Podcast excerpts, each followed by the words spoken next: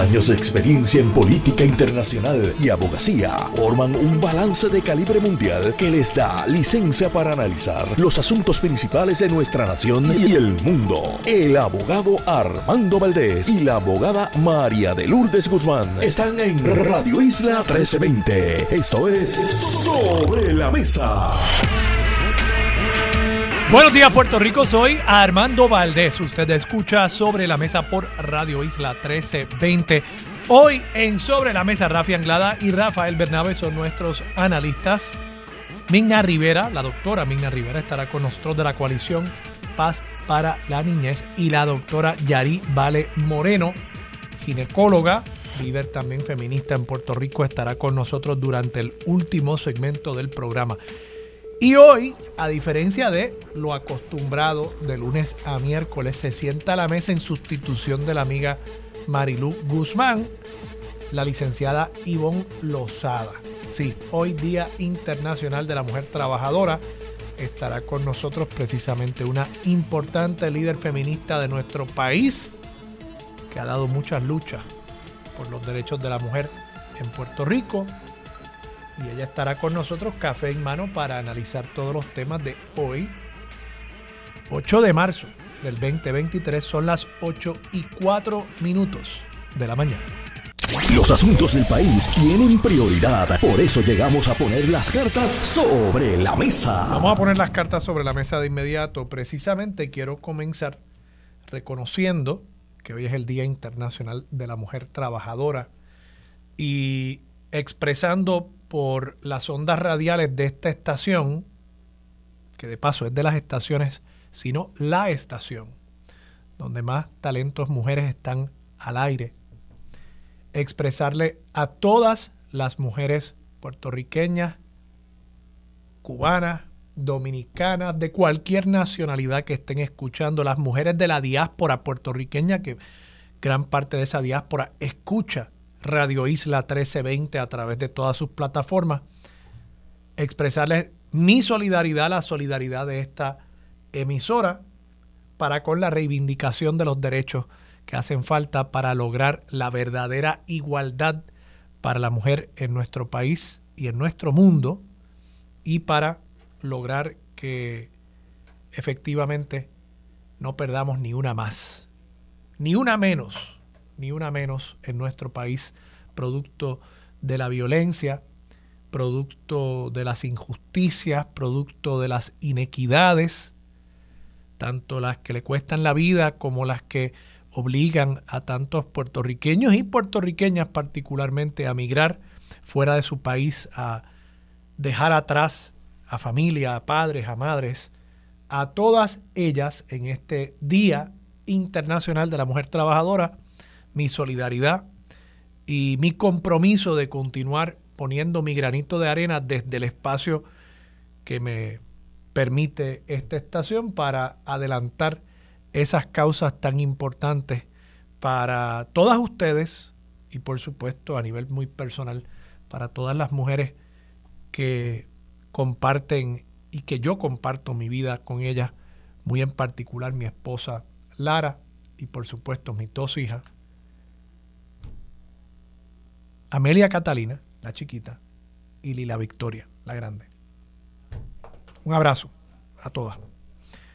Vamos a tocar varios temas en el día de hoy. Quiero comenzar precisamente con una campaña que está haciendo la Comisión para la Seguridad en el Tránsito y que precisamente podrán haber escuchado un anuncio de esa campaña en el último segmento justo antes de comenzar el programa. Y es una campaña en la que la comisión está pidiéndole a los conductores que se coloquen en los zapatos de los peatones. Ponte en sus zapatos. Y yo creo que es una campaña extraordinaria. Felicito a la Comisión para la Seguridad en el Tránsito por estar llevando este mensaje en particular. Y lo digo porque como peatón que soy, y yo creo que todos en algún momento tenemos que ser peatones, ¿verdad? Porque no es que uno se despierta en el carro, y vamos, hay personas que lamentablemente sí, tienen que vivir en sus vehículos, pero la mayoría de nosotros nos despertamos dentro de un hogar y tenemos que en algún momento pues caminar, ¿verdad? Ser peatones para llegar hasta el vehículo. Y si estacionamos el carro en algún lugar, pues en algún momento del día somos peatones. Yo creo que esos momentos para muchas personas quizás son tan breves que cuando se convierten de, de peatones en conductores, pierden todo el respeto, pierden toda la sensibilidad humana hacia esa persona que no está ocupando un vehículo de motor. Y en ese sentido creo que esta campaña hay que reconocerla, hay que internalizarla, qué es lo que se está planteando. Ponte en sus zapatos, ponte en los zapatos del peatón. Y yo iría un poquito más allá, yo diría, cumple con las leyes, porque miren que hay gente que en Puerto Rico cree que porque los seres humanos no tenemos adheridos a nuestros traseros una tablilla, que no tenemos derecho a transitar por las calles, a utilizar las calles. Y es todo lo contrario. Los seres humanos, las calles están ahí para los seres humanos, no para los carros. Ah, que hay muchos seres humanos dentro de carros para transitar, sí, pero el propósito no es darle espacio al carro, el propósito es permitir que los seres humanos puedan movilizarse a través de la ciudad. Y dentro de nuestro ordenamiento jurídico y dentro de un sentido común básico acerca del respeto que tiene que haber hacia la vida humana, el peatón de ordinario tiene el derecho a pasar antes que el carro. Tiene el right of way. ¿Por qué? Bueno, porque sucede que el que está en el carro es el que puede ocasionarle la muerte al peatón. Yo no he visto, puede haber algún caso, ¿verdad? Que una persona tratando de desviarse para evitar impactar un peatón, que esa persona sea la que resulte herida, lesionada o muerta. Pero según las estadísticas que hoy cito, un artículo que firma Adriana Díaz Tirado en el periódico El Nuevo Día, la página 14, datos de la Comisión para la Seguridad en el Tránsito, estoy citando, apuntan que en Puerto Rico el 80% de las víctimas de accidentes fatales en las carreteras son peatones, 80%. Y tengo que insistir en este punto porque, de nuevo, otras campañas que se han hecho en el pasado, han sido más para orientar al peatón y orientan al peatón sobre una realidad que no es la de Puerto Rico. Peatón, asegúrate de cruzar por donde está el paseo de cebra. Y yo recuerdo incluso una campaña que se hizo hace 5, 6, 7 años de una intersección en Santurce cerca de la calle Serra, donde para efectos del anuncio una persona estaba cruzando la calle y yo conocía la intersección y yo decía, caramba, en esa intersección no hay un paseo de cebra. Entonces yo llego hasta esa intersección idéntica para ver si efectivamente ahí había un paseo de cebra, porque el anuncio lo que le decía a los peatones era, peatón, asegúrate de cruzar por el paseo de cebra. Yo decía, caramba, en esa intersección, yo la conocía porque es que había un restaurante ahí en la esquina de la calle Serra, en la parada 15 en Santurce. Y yo voy hasta allí. Y allí no había ningún paseo de cebra. Y era que en la agencia de publicidad digitalmente habían puesto la raya del paseo de cebra. Entonces, ¿cómo es posible que se le haya estado tratando de decir al peatón, asegúrate de caminar por las calles cuando estén iluminadas? Ajá. ¿Qué calle está iluminada en Puerto Rico? Vamos. Asegúrate de usar el paseo de cebra o la acera. Ajá. Eso es personas que no caminan por las calles, que no son peatones, que se montan en sus vehículos y van de la, carra, de la casa a, al trabajo. Pero que no, jamás se han bajado del carro para caminar por una acera en Santurce, por ejemplo. Porque no hay aceras, o las que hay están llenas de huecos, igual que los huecos que hay en las carreteras, con la diferencia de que pues el ser humano si se cae en uno de esos huecos, no es que hay que ir a cambiarle la goma yo conozco una persona incluso hace muchos años que murió después de una caída en una acera. Así de serio es el tema. Así que esta campaña yo creo que hay que felicitar a la Comisión para la Seguridad en el Tránsito por la orientación a los conductores sobre los derechos del peatón. Cosa que yo creo que en este país, de nuevo, hay mucha gente que no sabe que tienen derecho. Ah, usted no paga tablilla, usted no paga marbete, usted no tiene derecho a estar en la calle. No, no es así. No es así. Empatado con eso, hay una campaña también, y también quiero felicitar y celebrar el que se le esté dando visibilidad y conciencia al público sobre esto. La Asociación de No Videntes Luz de Amor están también orientando sobre la necesidad específica de los peatones no videntes y para que también los conductores tengan conciencia de que hay personas caminando por las calles que son peatones, que son personas no videntes, ciegas, y que hay que tener un cuidado particular con esas personas. Así que mi felicitación a ambas entidades y bueno, que sigamos a través de los medios de comunicación y en nuestro diario vivir, en el modelaje que nosotros hacemos frente a nuestros hijos y frente a otros conductores, que efectivamente comencemos a adoptar de nuevo unos valores básicos de civismo y humanidad para con los seres humanos que están caminando por las calles.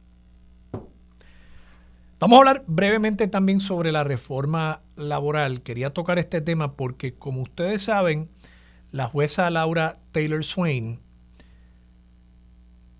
invalidó, derogó por fiat judicial la reforma laboral que había aprobado la legislatura y que el gobernador había firmado.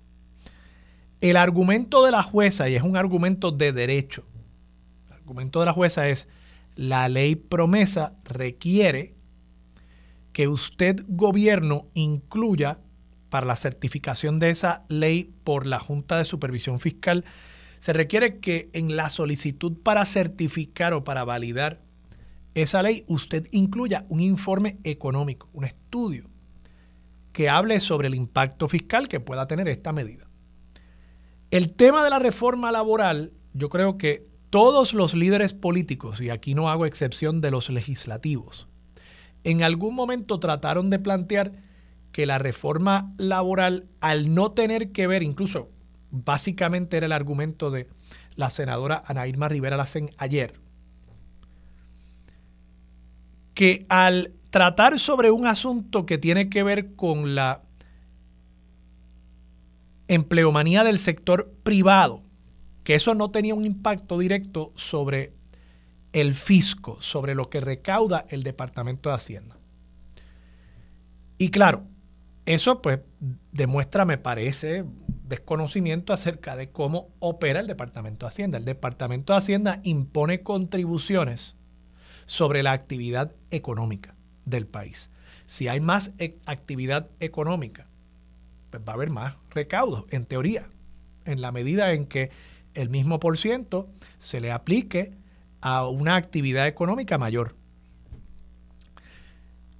El planteamiento aquí de quienes se oponen a la reforma laboral es que esa reforma laboral conlleva costos adicionales para las empresas y que al conllevar costos adicionales eso podría impedir el crecimiento en la demanda laboral o el crecimiento económico en Puerto Rico, que mientras más difícil se hace despedir una persona, menos probable es que una empresa contrate una persona por el riesgo que implica el contratar a alguien y luego tener que pagarle una mesada por un despido injustificado o un despido que aunque fuese justificado, la empresa quizás le salga más económico el no justificarlo y simplemente pagar la mesada. Para dar un ejemplo. O que al contratar un empleado tenga que pagar un bono de Navidad más alto. Y por tanto, el contratar ese empleado implica un costo mayor para esa empresa.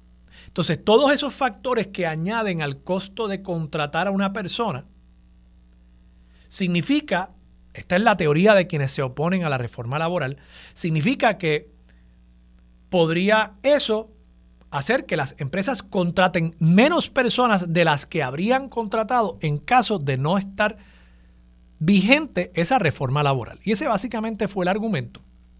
Entonces, inicialmente muchos en el gobierno, legisladores Y el Ejecutivo decía, no, no, es que esto no tiene que ver, esto no es ni de contribuciones, aquí no le estamos imponiendo contribuciones adicionales a nadie, ni tiene que ver con un desembolso de dinero público, porque aquí quien va a tener que pagar eso son los patronos privados.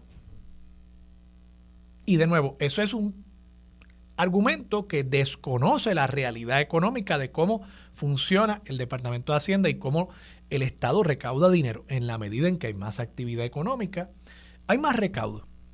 Además que, como le comentaba yo ayer a Marilú, en la medida en que tú distribuyes ingresos de forma distinta, va a aplicarle una tasa contributiva distinta. Entiéndase, que si una empresa tiene ganancias de mil dólares, estoy usando unos números aquí totalmente hipotéticos para fines del argumento. Si una empresa tiene una ganancia de mil dólares y esa empresa está a una tasa contributiva de 30%, esa empresa le va a pagar al Departamento de Hacienda 300 dólares en contribuciones. Si esa empresa tiene que esos mil dólares de ganancia, en lugar de retenerlos y pagarle la parte correspondiente al Departamento de Hacienda, tiene que pagarlos en gastos salariales y en gastos de beneficios adicionales a sus empleados y digamos que se le fuera la ganancia completa de los mil pesos en pasarle esa ganancia a sus empleados a través de distintos beneficios, bonos de Navidad, etc. Si ese fuese el caso, digamos que esos empleados están por debajo de 40 mil dólares, por tanto, su tasa efectiva contributiva es cero, y esos empleados entonces, si gastan la totalidad de esos beneficios, esos mil dólares salariales, ¿no? Si lo gastan en, de paso, en cosas que tributen bajo el IBU, porque si lo gastan en comida no preparada, pues no pagarían nada. Pero digamos que gastan los mil pesos completos en cosas que pagan IBU, bueno, pues entonces en lugar del Estado recibir 300 dólares, el Estado recibiría 105 dólares el 10.5%, el 1% eso iría a los municipios. Por tanto, sí podría haber una merma en los ingresos del Estado, nada más por el efecto de distribuir de manera distinta el rendimiento económico del país. Más aún si, como plantea el sector privado, estas restricciones implicarían un descenso en la actividad económica.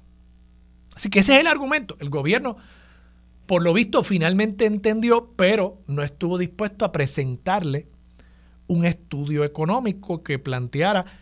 Y, de paso, esto no puede ser un modelo estático, esto tiene que ser un modelo dinámico. Mira, yo hago que la gente pague más en salarios, los patronos que paguen más en salarios, y sí, quizás el Estado recibe menos ingresos de inmediato, pero eso genera una actividad económica porque esa gente sale a comer en restaurantes y eso hace que esa ganancia circule más dentro de la economía de Puerto Rico. Y eso podría ser un argumento. Y para eso están los economistas.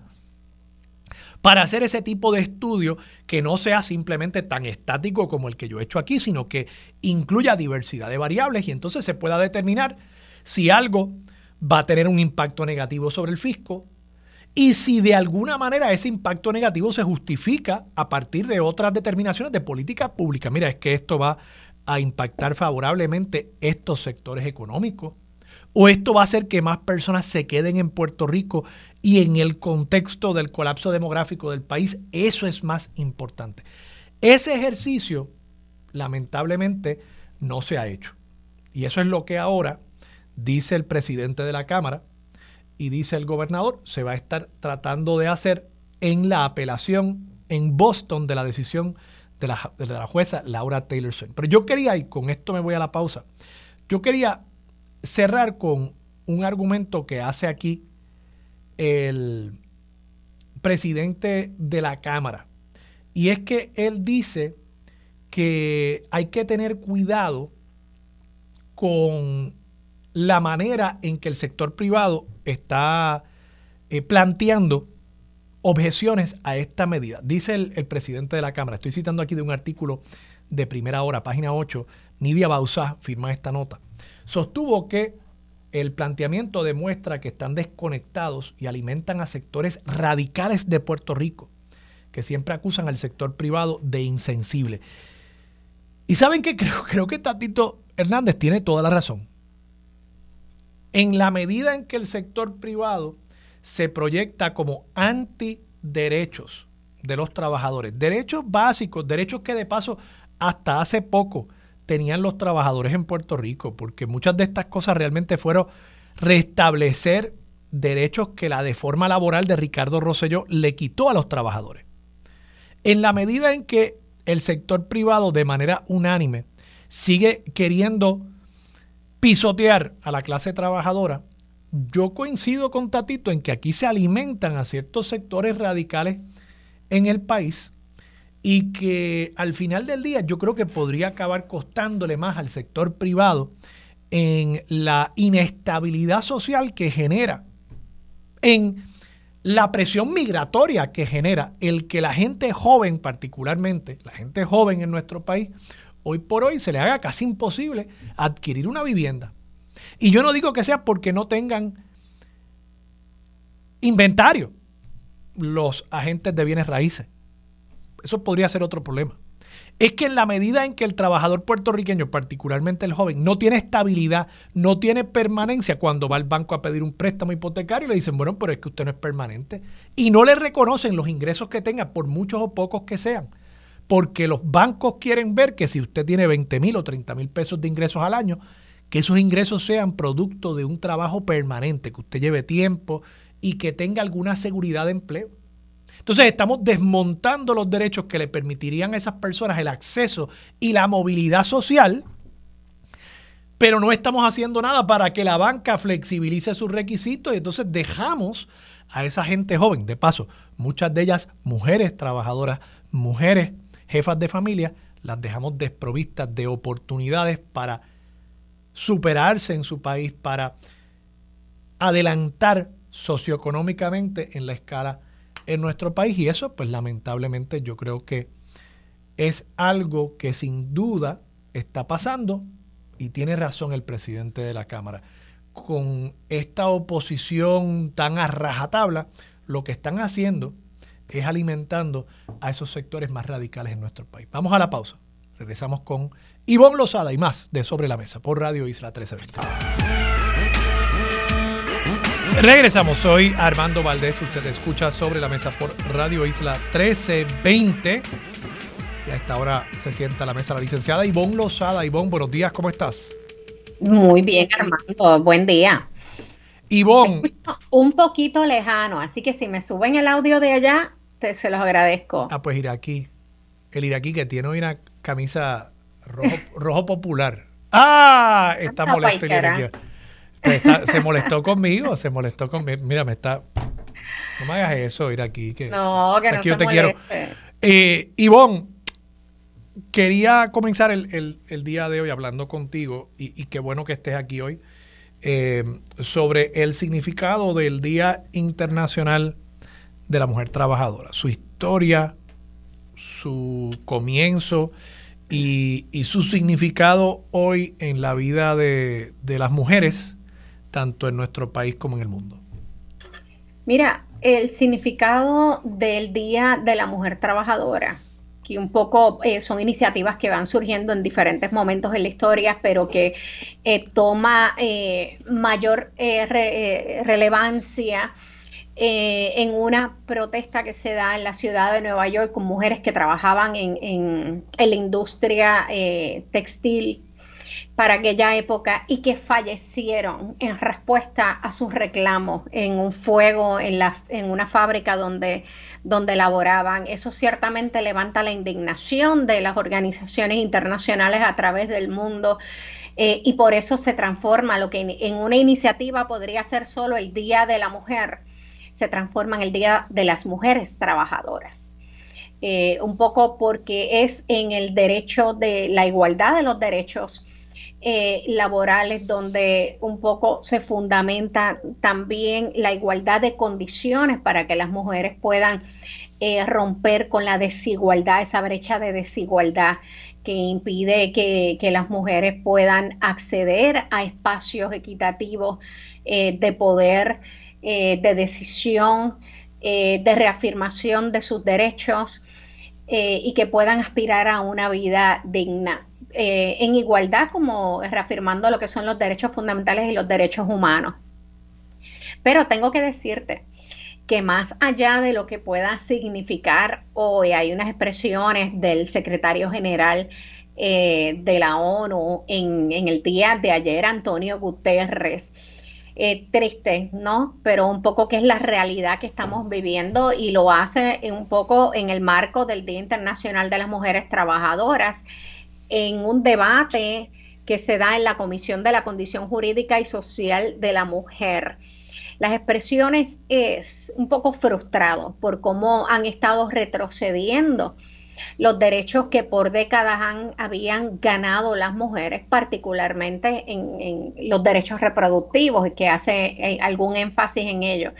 Así que la expresión de Gutiérrez, de Gutiérrez es que la igualdad de género está cada vez más lejos y que lo sitúa, lograr esa equidad de derechos de las mujeres.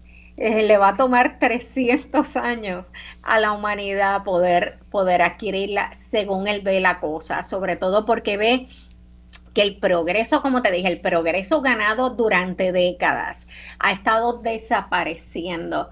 Y hace énfasis también en lo que está pasando en el Medio Oriente, particularmente en Afganistán, que está ahora gobernado por talibanes, donde mujeres y niñas están siendo borradas de la vida pública. Pero también en el lado de acá, más relacionado a nosotros, destaca que ciertamente hay países donde los derechos sexuales y reproductivos de, la mujer, de las mujeres también están retrocediendo, que es lo que hemos visto en Estados Unidos y lo que hemos eh, también experimentado aquí en Puerto Rico, por lo menos en términos de lo que es la intención y lo que se ha convertido en uno de los discursos más importantes de la política y ya que se está avecinando el año que viene ya tenemos elecciones generales, se ha polarizado el discurso político y tú, como tú sabes, esto es uno de los temas principales de uno de los sectores eh, conservadores y fundamentalistas, que es la regresión, la eliminación de estos derechos sexuales y reproductivos de las mujeres.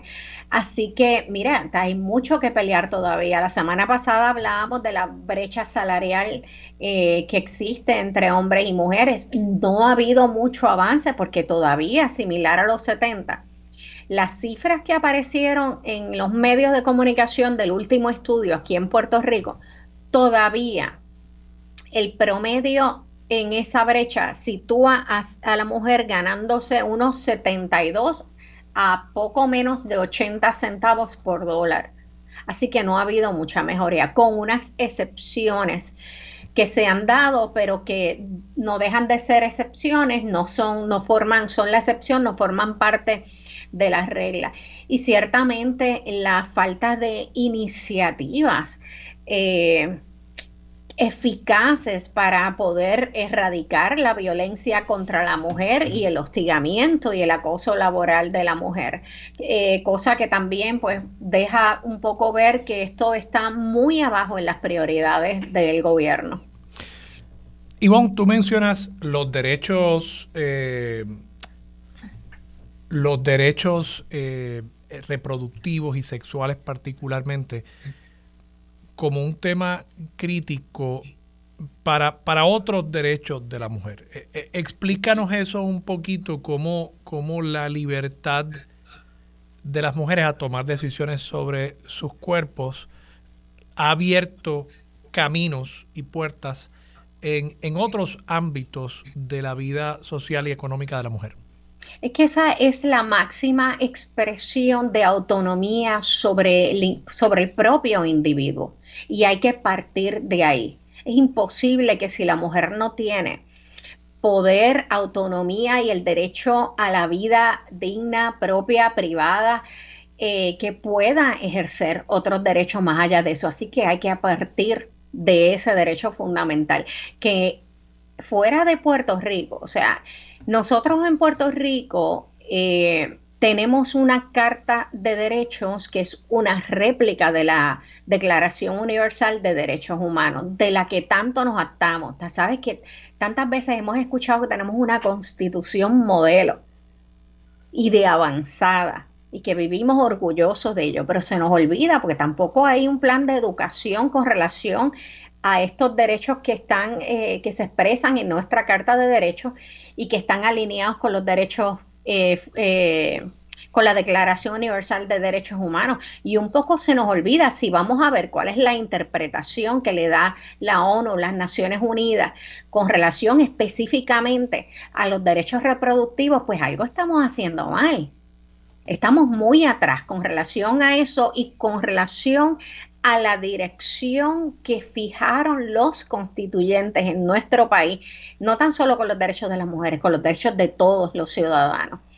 Eh, así que yo creo que un poco hay que retomar ese rumbo y volver a, ese punto, a ese punto donde nos definimos como país y volver, quizás entonces podamos tomar la ruta correcta.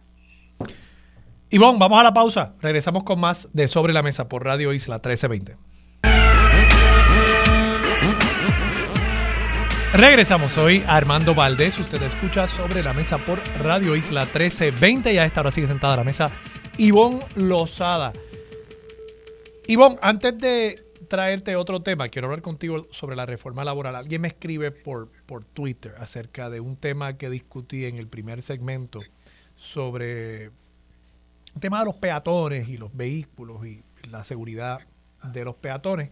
Y menciona esta multa de 150 dólares que hay por eh, todo conductor que no respete el cruce peatonal, de nuevo, donde exista un cruce peatonal. Y mi invitación a los periodistas sería que le pregunten al negociador de la policía cuántos de esos boletos se han dado. Porque te apuesto que el número está muy cerca de cero. Muy, muy cerca de cero. Yo nunca he visto que a alguien lo detengan por no respetar un cruce peatonal y, y eso pasa todos los días. Yo soy peatón todos los días, yo vivo en Santurce, tengo una perrita, así que yo tengo que caminar esa perrita todos los días y, créanme que en este país no se respetan los cruces peatonales y dudo mucho que la misma policía esté poniendo boletos por eso. Y, me, dice, me dice la persona por Twitter que si es para levantar chavos. No, yo creo que eso es legítimo. Yo creo que eso es legítimo. Lo que pasa es que no se está haciendo. Eh, no hay respeto al peatón en nuestro país. Mira, es legítimo el reclamo también, pero yo que he vivido la mitad de mi vida en Mayagüez y la otra en San Juan, es una perspectiva muy distinta a la que hay por lo que tú dices. Allá en Mayagüez se respetan a los peatones. Por, e, es que en San Juan hay más una cultura de respetar la cebra, el cruce peatonal. Mira, o sea que en Mayagüez es peor. En San Juan es peor, entonces están los, eh, los empleados, obviamente todos los empleados que laboran, por ejemplo, en la milla de oro que les revienta cuando los conductores no respetan en la chava cebra. Y entonces eh, lo he escuchado un reclamo muy frecuente. Pero, para, pero para estar claro, Ivonne, en, Mayagüez tú me dices que respetan el paseo de cebra o no, lo respetan. No, no, no, es que, es que fuera de la isla no hay tal cosa como paseo de cebra. Ah, ya, ya, sí, sí, sí. Tienes toda la razón. Sí, la, por eso yo decía que las campañas de que peatón, mucho cuidado, camina por el paseo de cebra ¿Dónde están esos paseos de cebra? Exacto. Eso es muy citadino. Sí, sí, sí. Muy, pues estamos en Miramar y ves los paseos de cebra y estás en Atorrey, en San Juan, pero en el resto de la isla es como de qué están hablando. Y hasta en el resto de Santurce, o sea, en la mayoría de los cruces en, en Santurce no hay paseo de cebra, así que nada, creo que está haciendo bien la Comisión para la seguridad en el tránsito en enfatizar en los derechos del peatón vis a vis el conductor y que el conductor es el que tiene que tomar conciencia porque el conductor es el que está montado en, en, un aparato de varias toneladas que puede matar a un ser humano.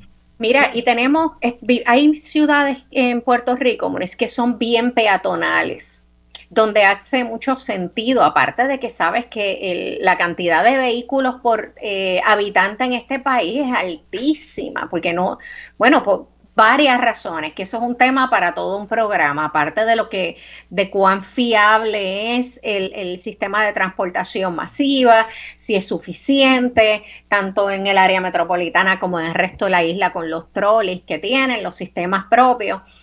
Eh, eso es todo una discusión pero sí aquí hay espacios donde son muy peatonales, particularmente en el área metropolitana, donde es muy necesario que se establezcan sí, reglas y se hagan valer. Sí. Bueno, y, y donde no hay esos espacios peatonales, la gente tiene la misma necesidad de caminar también. O sea, no todo el mundo en Puerto Rico tiene un carro. Aunque hay una proporción muy alta de carros a seres humanos, hay muchas personas que no tienen carro, que nunca aprendieron a guiar o no tienen los recursos para hacerlo. Y hay que también respetar los derechos de esas personas a moverse. O sea, no puede ser que el derecho a la movilidad esté supeditado a que tú tengas la capacidad económica para comprarte un carro. Oye, ¿qué pasa? Eh, está, cuán eficientes son y prácticos si se pone en vigor esta ley eh, para penalizar y que no se respeten, pero también están los osos blancos que tenemos de cruces de puentes ah. peatonales, que es rarísimo que se usen, que cuestan una barbaridad. Ahora mismo en mis rutas, eh, yo, están construyendo un elevado, un puente peatonal, porque hay una escuela a un lado, una iglesia a otra, y bueno, pero la, y eso cuesta una barbaridad. La realidad es que la gente no quiere usar los chavos puentes peatonales. Pero para eso hay chavos federales, así que eso no importa. Mira, Ivonne, sí, pues eso es lo que dice el gobierno. Mira, es que también los diseñan mal de paso. Diseñan esos puentes peatonales que parecen como una cosa de un episodio de The Walking Dead. Y, y tú dices, pero ¿quién va a meterse allá arriba? O sea, eh, pues nada. Eh, ahí tú ves un poquito también cómo la arquitectura, las artes, el diseño, ¿verdad? También podría mejorar la calidad. Yo creo que podríamos ponernos un poco más creativos con los. Sí, sí. Oye, sería una buena alternativa. Digo, no por darle una promoción aquí gratuita a, nuestros vecinos, pero el puente peatonal que hizo el Banco Popular, que se me olvida el nombre de la firma de arquitectos que, hizo todo ese complejo urbanístico, es una joya y la gente lo usa, eh, que conecta el área del tren urbano con, Popular Center. Eh, Pero también hay una actividad social, cultural alrededor de eso. A lo mejor ponemos unos cafés allá arriba en los puentes peatonales y la cosa mejor. Los hay, los hay de paso. Eh, Ivonne, antes de que eh, tengamos que irnos a la pausa de nuevo, quería tocar contigo, no lo hemos discutido, el tema de la reforma laboral. Eh, estaba hablando durante el primer segmento sobre cómo efectivamente la reforma laboral tiene que tener un impacto fiscal. O sea, esta teoría de que no lo tiene o de que podemos simplemente esperar a ver cómo pasa el impacto fiscal porque es muy difícil modelarlo, pues yo creo que fue un argumento bien pobre por parte del gobierno y no me sorprende que la jueza haya dicho, bueno, ustedes no cumplieron con un requisito básico, no, no es si yo estoy haciendo una evaluación y me parece bien o mal el impacto fiscal. Es que ustedes no me permitieron hacer esa evaluación porque no incluyeron el estudio, que es un requisito básico para yo poder hacer esa evaluación.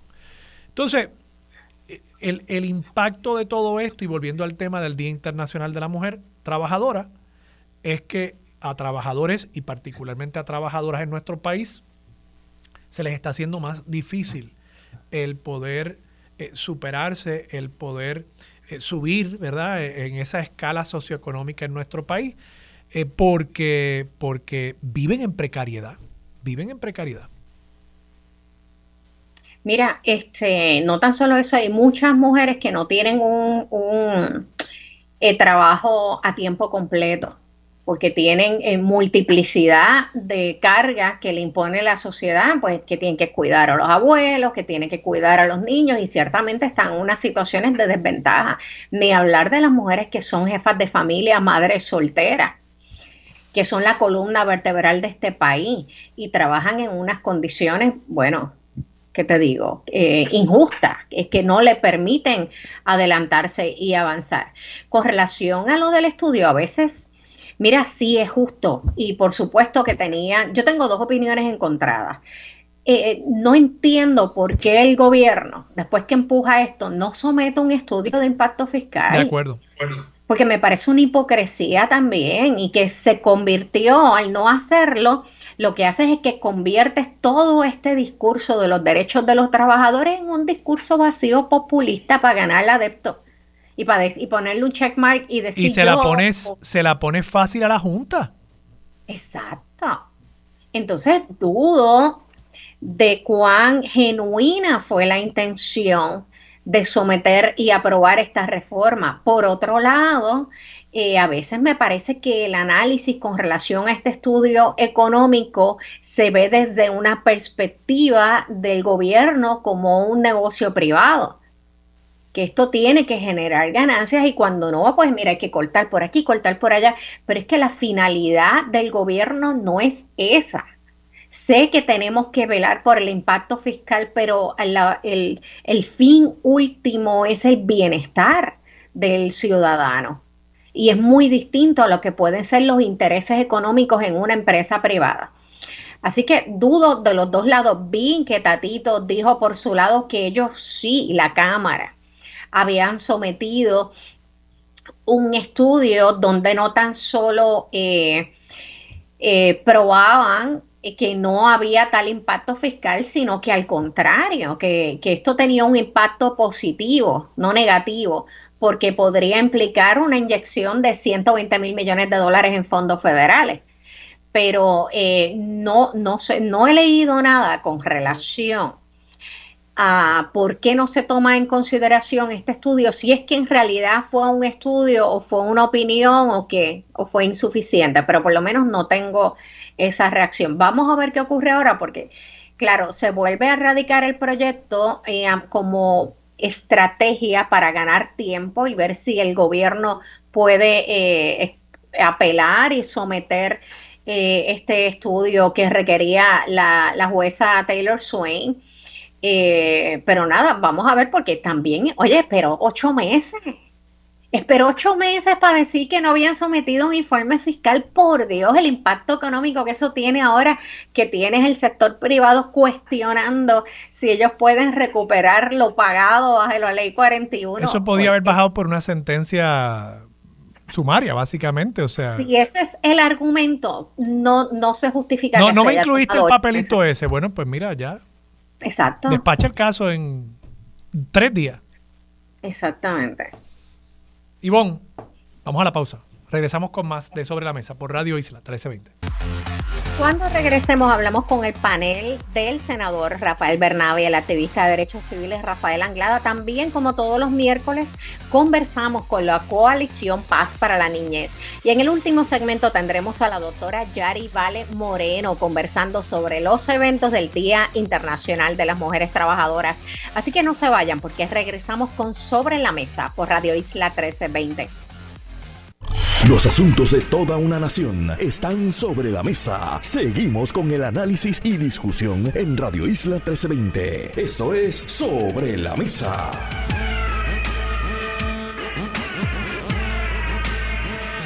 Regresamos aquí sobre la mesa por Radio Isla 1320. Yo soy Ivonne Lozada en sustitución de la compañera Marilu Guzmán, quien se estará tomando unos días el día de hoy y como todos los, los, miércoles nos acompaña el senador Rafael Bernabe y el licenciado Rafael Anglada. Buen día a ambos.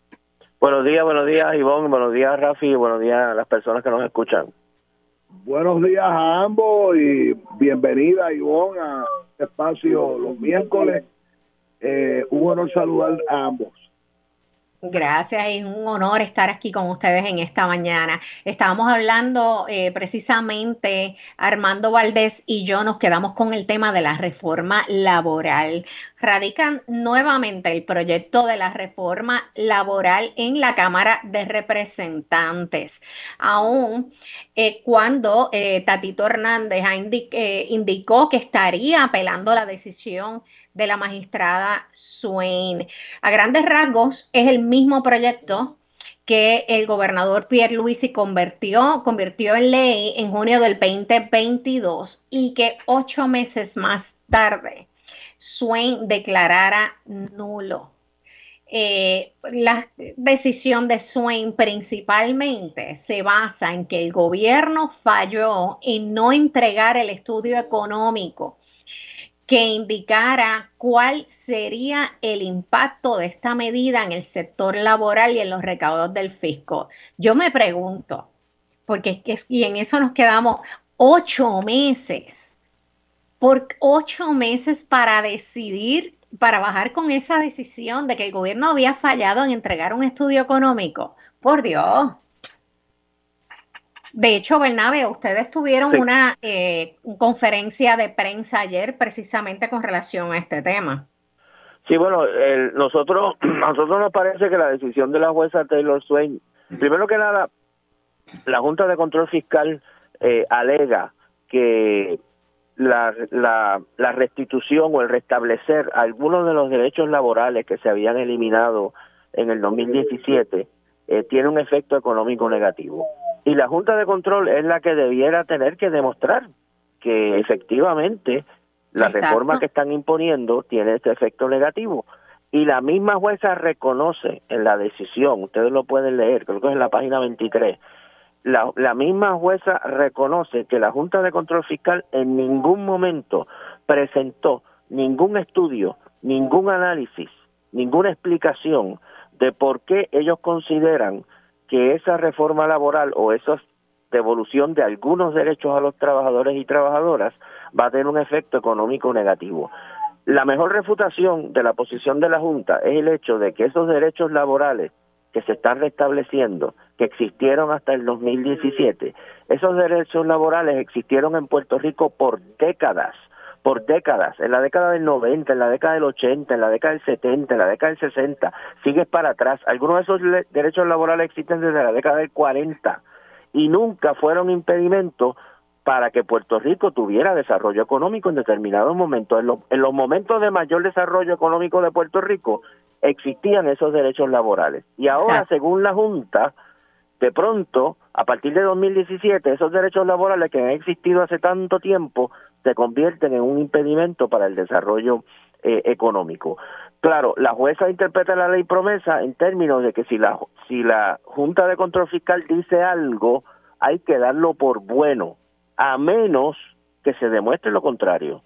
Y como tú realmente no puedes demostrar lo contrario en este caso, porque tú tendrías que hacer un estudio que demuestre, aquí, aquí lo que la Junta está argumentando es que la reforma laboral va a afectar negativamente la economía de Puerto Rico en general, que eso ya es difícil determinarlo en un estudio económico, y que ese efecto en la economía en general va a tener un efecto en los ingresos del gobierno que ese es otro paso que tendrías que demostrar.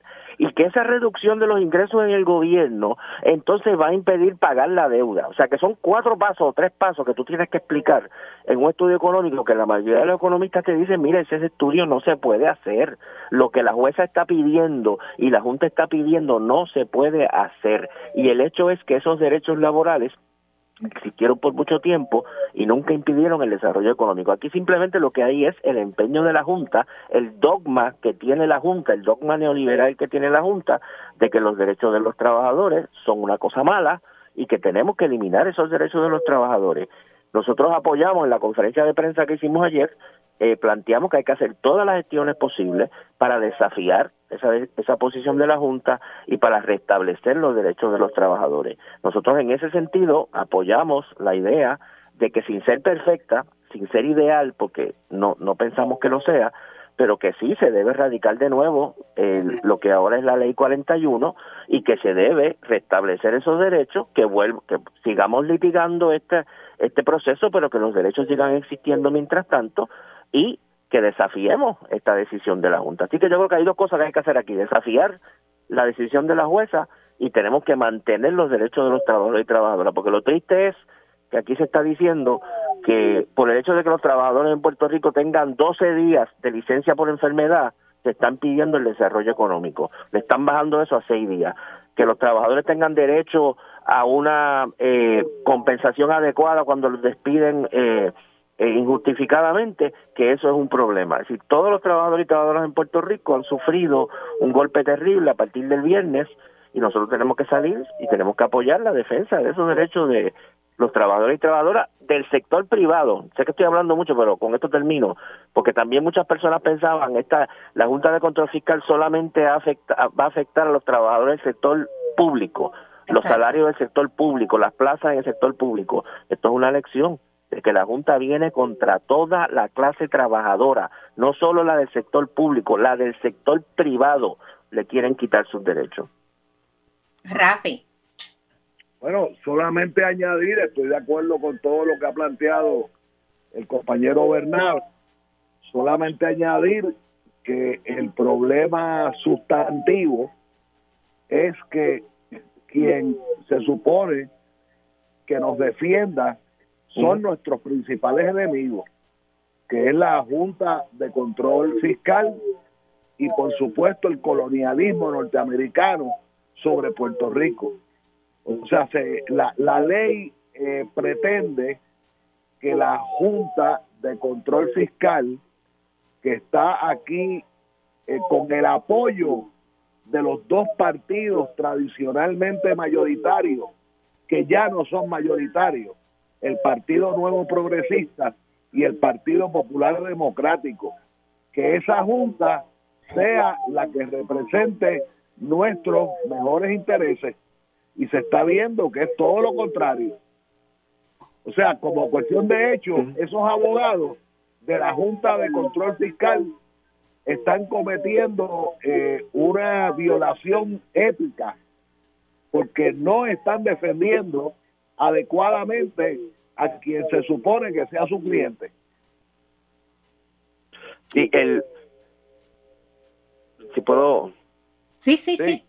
sí. Sí, a, mí, me parece que lo que plantea Rafi es bien importante y el hecho es que el, otro elemento que está planteado en este proceso es precisamente como él plantea nuestra situación colonial y, y la y la la elevación de la situación colonial a un calado aún más grave como resultado de la presencia de la Junta de Control Fiscal, porque aquí se está en cualquier país del mundo que se considere democrático, la política económica de ese país y la política laboral de ese país, ¿quién la debe determinar? La debe determinar sus funcionarios electos, los funcionarios que el pueblo ha elegido para que elaboren política económica, política social, política laboral. Y aquí lo que se está diciendo es que la política laboral de Puerto Rico en el sector privado no la va a decidir la legislatura, electa por el pueblo, no la va a decidir el gobernador electo por el pueblo, lo va a decidir una junta de siete personas que nadie en Puerto Rico votó por ellos y lo va a decidir una jueza que nadie en Puerto Rico tampoco eh, votó por ella o votó por la persona que la nombró.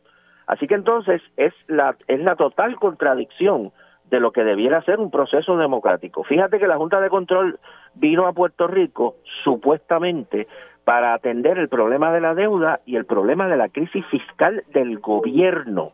eso ya es problemático, que la Junta venga a hacer eso, está bien, pero vienen a bregar con la crisis fiscal y la crisis del gobierno. Pero ahora la Junta se atribuye el poder no solo de determinar la situación fiscal del gobierno, no solo bregar con la situación económica eh, que tiene que ver con la deuda. La Junta ahora se atribuye el derecho a decidir cuál va a ser la política laboral en Puerto Rico, no en el gobierno, en el sector privado.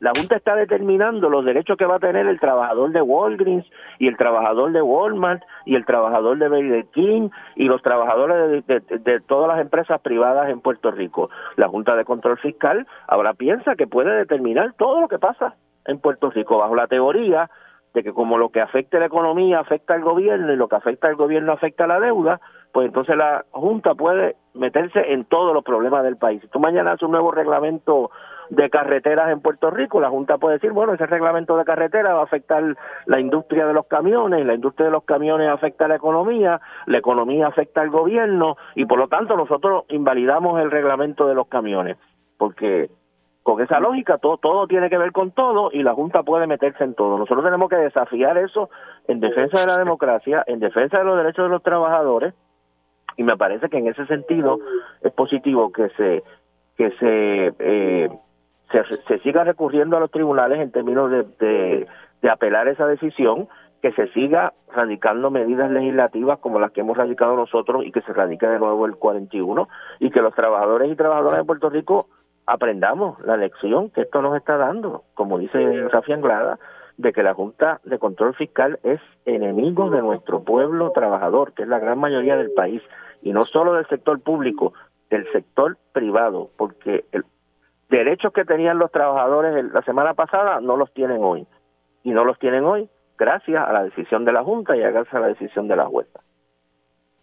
Estoy totalmente de acuerdo, sobre todo en la percepción que hay de cierto, de gran parte del país. Como tú dices, no soy empleado público, eh, yo trabajo en la empresa privada, así que la Junta lo que vino aquí fue arreglar las finanzas y eh, los números del gobierno, eso no tiene que ver conmigo. Pues esta es la mejor muestra de, que, de que sí, de que nos afecta a todo y que afecta algo mucho más grande, como tú dices, eh, como dice el senador Bernabe. eh, que es el, la naturaleza democrática con la que se supone, sobre la que se supone que existe este gobierno y el gobierno de los Estados Unidos también, que está siendo reemplazado por una estructura que de democrático nada. Absolutamente. A mí lo que, y un poco con la reacción de Rafi Anglada, eh, que dice, mira, tú sabes, eh, se supone que los que nos defiendan son nuestros principales enemigos. A mí me choca que si había una expectativa de que el gobierno sometiera un informe de impacto fiscal, ¿por qué no lo hizo? Y no lo hizo dándole, teniendo ocho meses, porque esta jueza se ha tomado ocho meses en bajar con una decisión para, para decir esto nada más. Porque ni siquiera lo basó en números, como dice, en, un informe adverso de la Junta de Supervisión Fiscal. Pero ¿por qué se toma? Es que no me cabe en la cabeza el efecto que esto tiene ahora de estos patronos que han comenzado a levantar la voz para cuestionar si pueden recuperar lo que se ha pagado bajo la ley 41, lo que ha establecido, lo, que, lo que ha puesto el país en un estado de incertidumbre y confusión total con relación a las leyes laborales que aplican o no, porque los patronos no tienen claro qué deben hacer ahora con relación a los beneficios que ofrecen a, sus empleados. Bueno, no sé si quiere comentar algo, pero yo puedo. Eh, sí, sí, continúa. Sí, bueno, sí, yo, yo creo que la jueza, la jueza, la decisión de la jueza es terriblemente irresponsable y yo no sé si ella misma entiende lo que lo, como tú dices, la situación que ha creado, porque ella declara la ley eh, em, nula desde el inicio. Es decir, como si esa ley no hubiese existido. Eso quiere decir, por ejemplo, como, como tú señalas, que trabajadores que eh, ya pasaron su periodo probatorio de 90 días bajo la nueva ley, ahora resultaría que todavía están en periodo probatorio.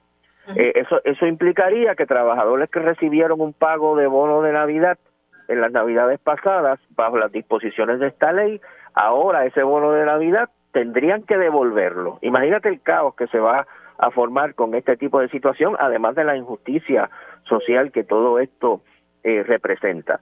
Y, hay otras de las que no se habla, perdona que te interrumpa, eh, no tiene ni pie ni cabeza. Ahora, yo no soy defensor del gobierno de Puerto Rico, tú sabes, y tampoco soy defensor de AFAF. Ahora, yo creo que en este caso es eh, correcto señalar que la jueza y la y la junta le están pidiendo al gobierno de Puerto Rico unas acciones que realmente no son razonables y, y yo creo que el gobierno tuvo razón en señalar ustedes nos están pidiendo que nosotros presentemos unos datos de por qué la reforma laboral no eh, va a afectar negativamente a la economía que explica un estudio de millones de dólares de algo que ni siquiera está claro que se pueda determinar a través de un estudio. Y yo estoy seguro, a mí no me cabe duda, de que si el gobierno hubiese presentado un estudio de 500 páginas demostrando que efectivamente la reforma laboral no va a tener ningún efecto en la economía o no va a tener un efecto negativo, la Junta de Control Fiscal y la jueza hubiesen dicho, ese estudio está bien chévere, pero aquí tenemos otro estudio ellos tienen un, un advisor ahí que se llama el señor Tritt, que nadie en Puerto Rico tampoco lo conoce, pero que determina política en Puerto Rico. Aquí tenemos otro estudio que dice otro, dice lo contrario y por lo tanto la Junta de Control tiene razón. O sea, yo creo que hay también una ingenuidad de algunas personas de que la de que la jueza y la Junta de Control, si le presentamos el argumento correcto, van a hacer lo correcto. No van a hacer lo correcto, tienen una agenda tienen una agenda, privatizar todas las agencias públicas en Puerto Rico, reducir el gobierno lo más posible, acabar con los derechos de los trabajadores y pagarle más a los bonistas. Esa es su agenda. Usted puede presentar 40 mil alegatos. En contra de eso, esa es la agenda que ellos están imponiendo. Y a menos que nosotros en la legislatura, en los tribunales y en la calle nos, nos plantemos en contra de eso, se van a seguir con la suya y van a seguir desmantelando a Puerto Rico. Ah, ahí, ahí yo, yo te diría que, que lo que plantea el compañero Bernabe es correcto. La Junta quiere básicamente destruir los derechos de los trabajadores. Sin embargo, el gobierno anexionista de Pedro Pierluisi eh, ha desarrollado esta estrategia de querer quedar bien con todo el mundo todo el tiempo. Eh, todos sabemos que Pierluisi firmó la ley, tenía que defenderla. Y si él está metido en un pleito, que como cuestión de hecho él era abogado de la Junta, es que esto es incestuoso. Esto es incestuoso.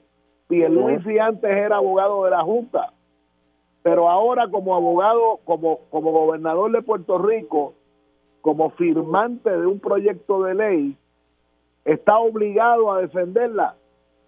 Y la juez le pide un memorando. El senador Zaragoza decía antes de anoche esta es la quinta eh, o la quinta ocasión que ocurre en el último, digamos, año más o menos. Este y, y en cualquier litigio, cuando un juez pide un memorando de un memorando, puede ser de derecho, puede ser de mitigación, pues los abogados tienen que tienen que hacer lo que la juez le dice. O sea, en, en mi práctica, por ejemplo, criminal federal, si yo sé que un juez me exige una, una, una moción de mitigación a favor de un cliente que va a ser sentenciado, pues yo tengo que radicar la moción de mitigación. O sea, aunque aunque el texto de la ley no lo diga, si la ley lo ha si la juez lo ha pedido o hay un o hay un standing order de, de, la juez, pues uno tiene que hacer lo que lo que dice la juez que preside el litigio. O sea, en otras palabras, es correcto que la ley promesa que la existencia de la juez eh, por videoconferencia en, en Puerto Rico eh, eh, es, es, la mejor, eh, mejor ejemplo del colonialismo, pero también es, correcto que Pierluisi quiere gobernar desde fuera de Puerto Rico, porque nunca está en Puerto Rico, y las poquitas veces que está en Puerto Rico se pasa diciendo ridiculeces, como por ejemplo esta mañana la secretaria del gobernador, que se le hicieron unas preguntas y no dijo nada sustantivo, porque uno puede contestar con retórica todo el tiempo, pero nunca, nunca dicen nada. Siempre hay una manera en el idioma de, darle la vuelta al asunto sin decir nada. Y ese es el, ese es el otro problema, que el gobierno de Puerto Rico como litigante, ahora vamos a hablar de litigante, como litigante ha cometido malpractice y cuando se comete malpractice, lo menos que usted puede hacer es cambiar el abogado. Es más, yo diría más, el tribunal, cualquier tribunal tiene, tiene poder para remover un abogado de un pleito que no cumple con las órdenes del tribunal.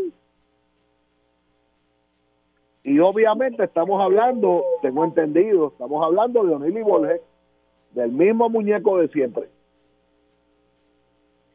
Sí, yo estoy de acuerdo también con Bernabe. Si la jueza le dio valor a la percepción de la Junta de Supervisión, de Supervisión Fiscal de que la ley 41 tendría un efecto negativo en el mercado laboral y en la economía en general.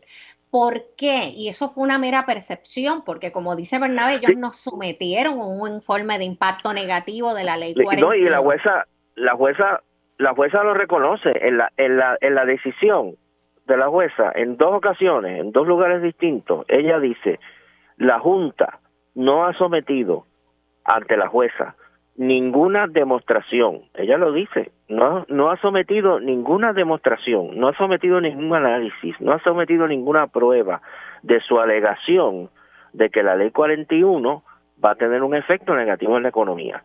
Pero ella dice además, pero aún así, aunque la Junta no ha sometido nada, de acuerdo a mi interpretación de la ley promesa, basta con que la Junta alegue algo para que nosotros lo demos por bueno. Así lo mismo lo dice. Basta con que la Junta lo diga, lo damos por bueno. El gobierno es el que tiene el peso de demostrar que lo que dice la Junta es falso. Así que aunque la Junta no haya demostrado ninguna prueba, si uno no hace un estudio de un millón de dólares para demostrar que la Junta está equivocada, entonces prevalece lo que dice la Junta. Estos siete individuos pueden decir, esta ley es mala, no tienen que demostrarlo, y si nosotros no hacemos un esfuerzo gigantesco para convencer a la jueza de que esa ley es mala, pues prevalece lo que diga la Junta. Vivimos bajo el despotismo de la Junta, no tienen que hacer estudios. A FAF en dos ocasiones, en dos ocasiones durante todo este litigio, a FAF le solicitan, la jueza lo dice en, en la decisión, le dice a la Junta, Junta, entrégueme usted los estudios que usted haya hecho, entrégueme usted los análisis que usted haya hecho que demuestran lo que usted dice de que la ley 41 tiene un efecto negativo en la economía. La Junta nunca entregó nada y nunca entregó nada porque no existe ningún análisis, no existe ningún estudio y bajo la situación de esta dictadura de promesa, la Junta no tiene que someter nada porque si ella dice algo, pues eso esa es la verdad hasta que se pruebe lo contrario. Y esa es la triste situación en que se encuentra nuestro país. me contestaste la pregunta de por qué entonces habían ignorado el estudio que sí sometió la Cámara diciendo que al contrario, que había un impacto positivo por la inyección de 120 mil millones de dólares en fondos federales que representaría eh, la ley 41, pero me lo acabas de contestar. Bueno, no, y además el, otro dato que este es un caso extraño en que AFAF y nosotros y otros sectores que nunca estamos de acuerdo, estamos de acuerdo. Desde que entró en vigor la, la ley 41, la economía de Puerto Rico ha tenido un periodo de relativa expansión, ha aumentado el empleo, ha aumentado el, la actividad económica en el país podemos discutir las razones, la entrada de fondos federales, etcétera, pero nadie puede decir que una vez se introdujo la reforma eh, la reforma laboral última ha tenido un efecto negativo en la economía. El efecto que ha tenido eh, y que es importante es que el desarrollo económico que se haya podido dar que el crecimiento económico que se haya podido dar, su, su efecto se haya repartido más equitativamente, porque aquí todos sabemos que van a haber toda una serie de, hay un influjo tremendo de fondos federales en la economía de Puerto Rico, van a haber toda una serie de proyectos de reconstrucción, va a haber algún desarrollo o crecimiento económico como resultado de esa inversión, y nosotros lo que estamos tratando es de que los trabajadores y trabajadoras participen del beneficio que va a generar ese crecimiento económico, porque de otro modo se van a se van a seguir quedando eh, un pequeño grupo con los beneficios de ese crecimiento económico y los trabajadores siguen eh, viviendo en una en una situación precaria e inadecuada como la que sabemos que están eh, una vez eliminaron esos derechos. A los dos Rafaeles me están diciendo que no, tenemos que ir a una pausa, pero gracias por compartir con nosotros a Rafael Anglada y el senador Rafael Bernabe en esta mañana. Nos vamos para una pausa. Cuando regresemos, hablamos con la doctora Migna Rivera de la Coalición Paz para la Niñez, así que no se vayan porque regresamos a Sobre la Mesa. Regresamos a Sobre la Mesa por la 1320. Yo soy Ivonne Lozada en sustitución de Marilu Guzmán durante el día de hoy, Día Internacional de las Mujeres Trabajadoras. Y hoy se une a la conversación la doctora Migna Rivera de la Coalición Paz para la Niñez. Buen día, Migna. Qué bueno escucharte por la radio hoy. Sí, saludos, Ivonne. Estoy en representación de la Asociación de Psicología de Puerto Rico. Así que un placer estar aquí contigo y con la audiencia. Caramba, me traías un tema eh, que ha estado candente durante estos días, particularmente con unas expresiones que hiciera una primera dama en los pasados días con relación a la homosexualidad. Eh, así que cuéntame, ¿de qué estamos hablando hoy? Sí, claro que sí. Mira, las organizaciones profesionales nos hemos posesionado en Puerto Rico en contra de las terapias de conversión o terapias reparativas porque son dañinas para las personas que las reciben. En este caso, las declaraciones de la señora Milladi Velázquez Pagán y, el señor alcalde son discriminatorias, homofóbicas y fundamentalistas. Eh, es preocupante, ¿verdad?, el alto nivel de desinformación sobre el tema de salud mental que presenta eh, la señora Velázquez Pagán. Y obviamente es peligroso porque son opiniones dañinas y aportan a la, al estigma ¿verdad? social en contra de las identidades de género y la orientación sexual. Así que la Asociación de Psicología, el Colegio Profesional del Trabajo Social, entre otros colectivos y profesionales, nos hemos posicionado y seguimos ¿vela? en campaña en contra del fundamentalismo religioso, que hay que seguir afirmando la separación de iglesia y Estado, contenida en nuestra constitución y hay que denunciar también el proselitismo religioso, obviamente en actividades gubernamentales, que son los espacios donde también se utilizan para trabajar eh, eh, con esta con esta visión que se le trata de imponer a, los, al resto de la sociedad y al resto de las personas. Yo creo que es importante, Migna, porque esto no es tan solo aquí en Puerto Rico, pero que a nivel eh, internacional y por lo menos la Asociación Americana de Psiquiatría hace 50 o más de 50 años decidió eliminar la homosexualidad eh, de su manual de diagnóstico como un trastorno mental. La homosexualidad no es un trastorno mental ni es una confusión mental, mucho menos. Y eso es algo de lo que hay que partir. Sí, es importante también establecer que nosotros trabajamos desde prácticas basadas en evidencia, que estamos trabajando desde la ciencia cuando nosotros estamos escuchando expresiones como esta, las personas parten de sus opiniones y sus creencias personales, religiosas o sus prácticas personales. Así que es importante que esa mirada y perspectiva de lo que es la ciencia y que no es un, un trastorno mental y hay que definir los conceptos y la importancia que tiene también trabajar las temáticas de diversidad desde los niños y las niñas, desde que somos pequeños, la perspectiva de los derechos humanos importante que los podamos entender y que podamos también integrar eh, lo que es eh, los temas eh, de, antirracismo también, porque todos estos son aspectos que, que, se, que tienen un entramado social y que se van duplicando, se va trabajando y es parte de la socialización de las personas.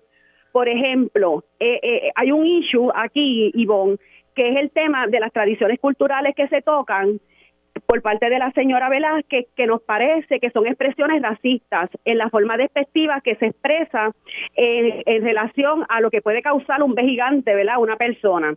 Así que eh, es importante ver que son posiciones religiosas que de las creencias de las personas que se le trata de imponer al resto de las personas. Cuando estamos hablando desde la, desde la psicología o desde el trabajo profesional, nos dejamos llevar por un, unos códigos de ética, un código de ética donde se trabajan estándares establecidos por la ley que son avalados por la ciencia y que, y que la conducta profesional, ¿verdad? De, un psicólogo, un trabajador social o un consejero profesional tiene que tienen que tener esas prácticas eh, porque si no puede tener ¿verdad? unas repercusiones eh, en el trabajo que se hace y causar daño. Así que los profesionales de la psicología, trabajo social y cualquier otra profesión tenemos que contar con competencias para poder este, llevar a cabo ¿verdad? nuestro trabajo. Estas expresiones se alejan de eso que estamos mencionando.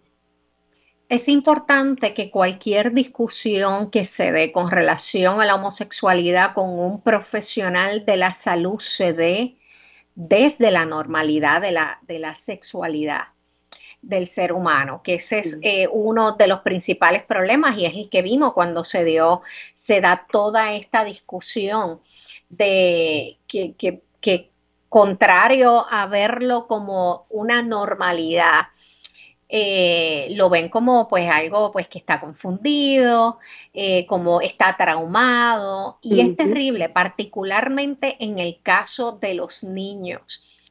El impacto que me gustaría que hablaras el impacto negativo que pueden tener estas prácticas que se llaman terapias de conversión o de reparación o de reorientación que intentan eliminar la atracción natural que pueden sentir personas eh, por otras personas del mismo sexo.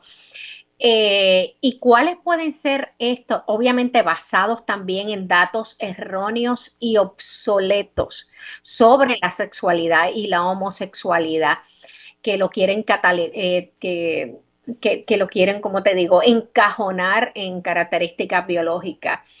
Eh, pero háblanos un poco de esas consecuencias negativas que pueden impactar, por ejemplo, la autoestima, causar depresión. Sí, definitivamente eh, son dañinas, pueden causar y causan trauma porque hemos visto y he leído, ¿verdad? Y hemos escuchado testimonios de personas que han pasado por estas terapias de conversión o reparativas como, como se ha mencionado y que puede y que laceran la autoestima de la persona, laceran la, eh, eh, la valía personal y obviamente que la persona puede estar desarrollando diferentes situaciones como manejo de una depresión, como tener aislamiento, eh, ansiedad, un estrés, ¿verdad? Un estresor. Así que también afecta su calidad de vida, su lo que es, es su concepto de autonomía, ¿verdad? Porque está sometido a una visión de mundo o porque sus sus padres lo llevaron a estas terapias o sus cuidadores, ¿verdad? O que, o que eh, pues están, eh, se relacionan dentro de un contexto donde se espera que usted tenga esta conducta o este comportamiento, ¿verdad? Social, socialmente esperado dentro de estos grupos. Que usted se case con, con, con un hombre o con una mujer con del, otro sexo y que usted tenga hijos. Esa visión eh, normalizada desde ese aspecto causa esa minusvalía y causa esa esa, esa persona se sienta que no es, afecta su identidad, afecta sus otros roles de trabajo, sus demás interacciones. Así que son peligrosas, son, causan trauma y se ha demostrado a través de la ciencia y de estos de estas ¿verdad? Las personas que han pasado por ella, de cómo le ha afectado su vida. Y obviamente muchas pueden salir adelante tal vez en su adultez, pero han pasado muchos años de pérdida de, de ¿verdad? De, de, padecer de esos de trastornos, porque es difícil para las personas.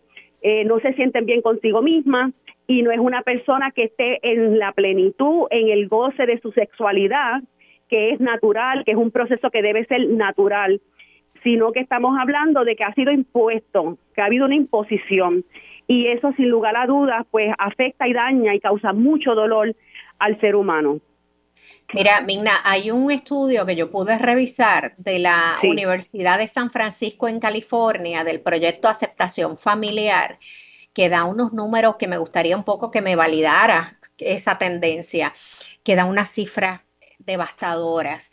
Eh, obviamente, los miembros de la comunidad LGBT que tienen que experimentar el rechazo y el discrimen social pueden tener un 22% de tendencias suicidas, sí, pero cuando intervienen los padres, cuando son niños, intervienen padres que tratan de encajonarlos y de forzarlos a estas llamadas terapias de conversión, ese riesgo de suicidio se eleva un 48% y sube a un 63 según este estudio cuando intervienen alegados terapeutas o grupos religiosos que intentan forzar las llamadas terapias de conversión, causándole trauma, en este caso, a los menores de edad. Sí, definitivamente la presencia de, pensamientos suicidas o tendencias, tendencias suicidas, como se, se, indica ahí, son situaciones que se han presentado en las investigaciones, las personas que, que han hablado de sus, de sus experiencias, mencionan situaciones como esa, definitivamente. Migna, esto es un tema que obviamente se levanta eh, nuevamente a la cosa, a la discusión pública por las expresiones lamentables que se hicieran y hay que hablarlo, hay que discutirlo más y hay que discutirlo eh, como, como lo que es, como es algo natural y normal la sexualidad de los seres humanos. Yo te agradezco muchísimo que me hayas acompañado durante esta mañana. Se nos ha acabado el tiempo de este segmento, así que espero verte más adelante. Gracias por compartir con nosotros en esta mañana, Migna. Ahora nos vamos a una pausa. Cuando regresemos hablamos con la doctora Yari Vale Moreno. No se vayan porque regresamos a Sobre la Mesa por Radio Isla 1320. Regresamos aquí sobre la mesa por Radio Isla 1320. Yo soy Ivonne Lozada, estás eh, hoy en sustitución de la amiga Marilú Guzmán. Eh, y hoy teníamos en agenda entrevistar a la doctora Yari Vale Moreno, pero eh, obviamente ella es doctora, así que tiene que haber tenido alguna situación de emergencia y no me he podido contactarla.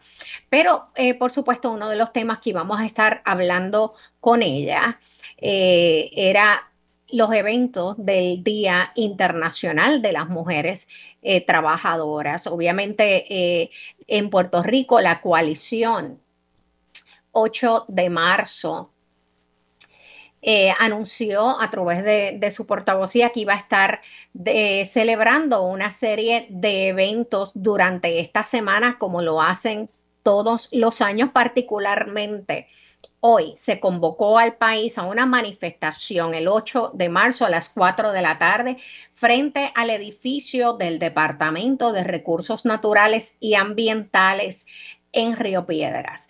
El lema de este año, la justicia verde es justicia de las mujeres, enfatizando el derecho a una vida sana, en control de nuestros cuerpos, sostenible, sostenible libre y en hermandad con el resto de los seres vivos y del planeta. Obviamente esto propone una lucha desde una perspectiva de género antirracista, que lucha contra un sistema que privilegia a un grupo social sobre otro, porque impulsa también romper con la lógica moderna de la modernidad y atender los problemas de Puerto Rico.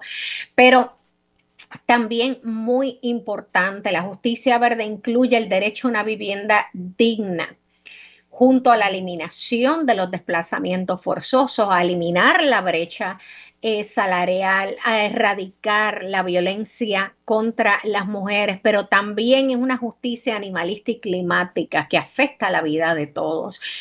Un día como hoy, particularmente aquí en Puerto Rico, se le va a estar dedicando este Día Internacional de las Mujeres Trabajadoras a mujeres que han apostado a la justicia de las mujeres desde sus diferentes espacios, la lucha sindical de trabajadoras de Cadillac Uniforms, la lucha y activismo de la líder ambientalista y fundadora de Casa Pueblo en Adjuntas Tinti de Ya, y la lucha y activismo de la ginecóloga y ferviente defensora de la justicia reproductiva, que es la doctora Yari Vale eh, Moreno, que me dicen que ya, ya la tenemos en, en línea. Saludos, Yari. Saludos a ti y a tu radio audiencia. Buenos días. Qué bueno, qué bueno tenerte en el día de hoy, un día muy significativo. Son muchas las organizaciones que se han unido detrás de la coalición 8 de marzo para eh, reivindicar lo que ha sido la lucha por décadas de mujeres, particularmente por la igualdad de género. Háblanos un poco de qué, está ocurriendo, obviamente, y te voy, digo, y en el contexto también, un poco antes de hablar. Ayer el secretario general de la ONU hizo una expresión que un poco proyecta y comunica su frustración precisamente con el avance eh, en la igualdad de género.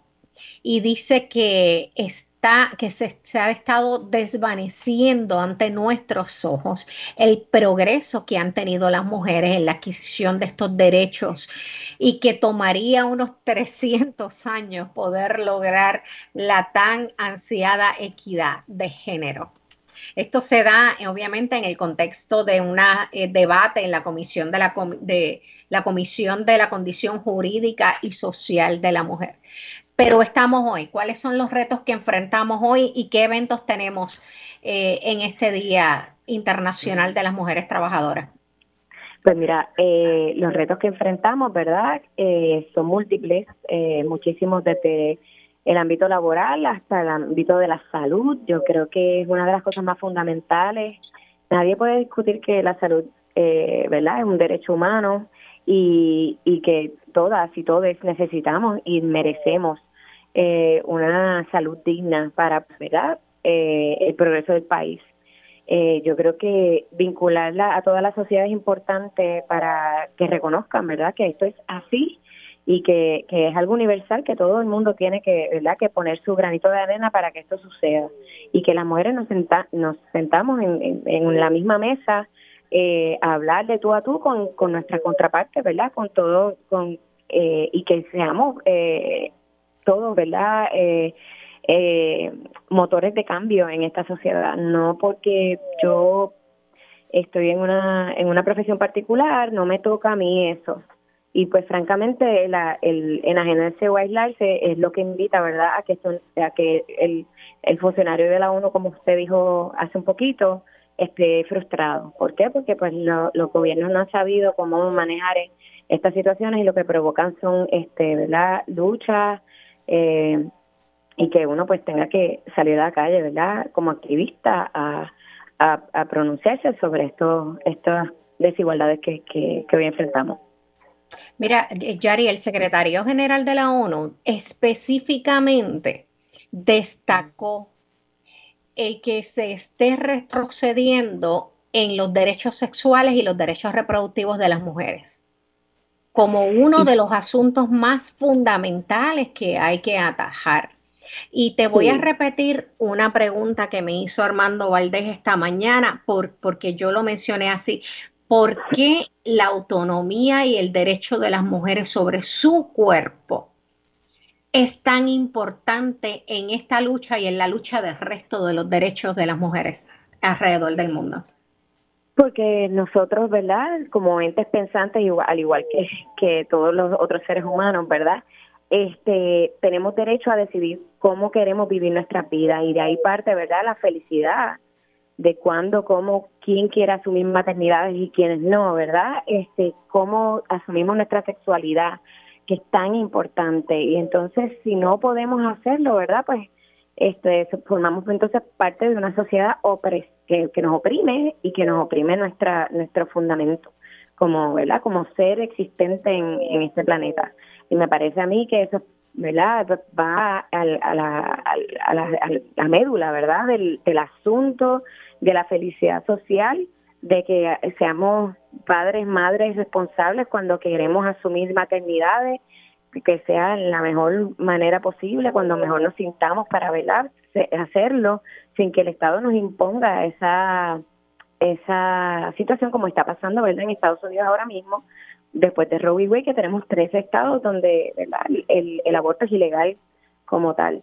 Así que vemos esta lucha. Ayer mismo salió el, el gobernador de California, interesantemente, diciendo que que Walgreens si no si no era parte es, cambiante también de la sociedad en, en estados donde es ilegal y no va a vender la, la pastilla abortiva en los estados donde es ilegal, pues que no iba a tener eh, ¿verdad? negocio en California. Así que me parece que eso es algo bien eh, atrevido, bold, ¿verdad? Como que, que bueno, ¿verdad? Que, que hay alguien que se atreve a, a romper con, la, con las leyes también de parte del Estado mismo. Y, y pues eso yo creo que son instancias y, y, y cosas que tenemos que sacar aparte y emular. ¿Por qué? Porque tenemos muchos ¿verdad? legisladores y, políticos que no que no toman esa esa posición que me parece a mí que es bien importante proteger y, y, y, ¿verdad? imitar aquí en Puerto Rico. Yari, se nos ha acabado el tiempo, pero tengo que aplaudir esa acción del gobernador de California, me dijiste, que es lo que hace falta en este país, que no se acaba de poner en verdadera prioridad el asunto de la equidad de los derechos de la mujer y la erradicación de la violencia tampoco. No es una prioridad. Y por eso, por más alternativas, por más comités pares que sometan propuestas adecuadas, si no existe la voluntad y el sentido de la urgencia del gobierno para ponerle un pare a la erradicación de la violencia y para adelantar eh, legislación y las condiciones para que la mujer finalmente logre la equidad que merece como ser humano, no vamos a avanzar. Así que la lucha tiene que seguir adelante.